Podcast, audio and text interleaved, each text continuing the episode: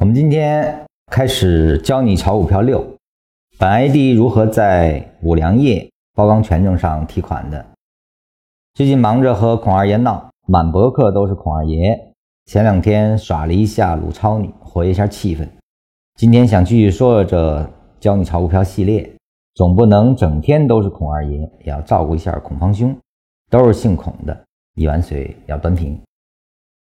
我们先看一下这个时间啊。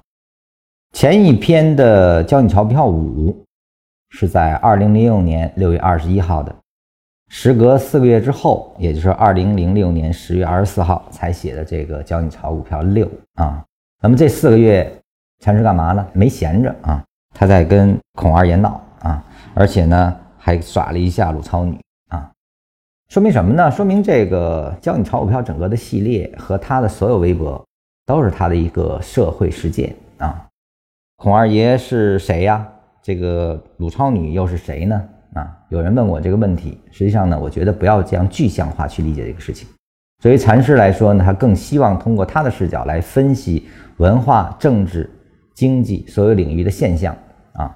那么孔二爷呢，你可以把它理解成是一种保守思维的啊一群人。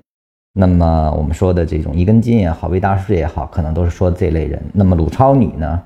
我们说的是打破的啊，是一种新型的、前卫的啊，一种对原有的挑战的一种新型势力的出现。但是它依然是一种以模式的方式告诉你应该怎么办啊。孔二爷告诉你应该怎么办啊。鲁超你说了，你那样办不对的，你应该这么办啊。实际上都是这样的人群。那么对于禅师来说，如果你能看到他的。